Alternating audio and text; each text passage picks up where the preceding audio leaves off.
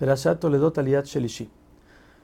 Abimelech al ver que Yitzhak creció mucho en dinero, hasta tal punto que la gente decía que prefería el excremento de los animales de Yitzhak al oro y plata de Abimelech, entonces le dice a este que por favor se vaya de la ciudad ya que creció demasiado.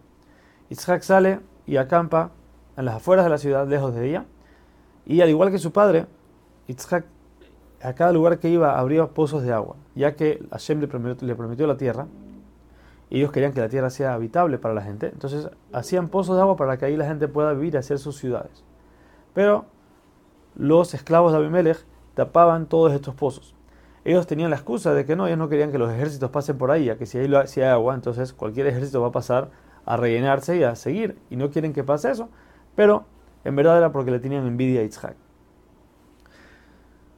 Yitzhak se encarga de abrir todos los pozos que fueron cerrados por los Pelishtim de, su padre y abre dos pozos más, por lo que los Pelishtim también pelearon con él. Abrió un tercer pozo, el cual en ese no dijeron nada, por eso llamó el lugar Rehobot, que es calma.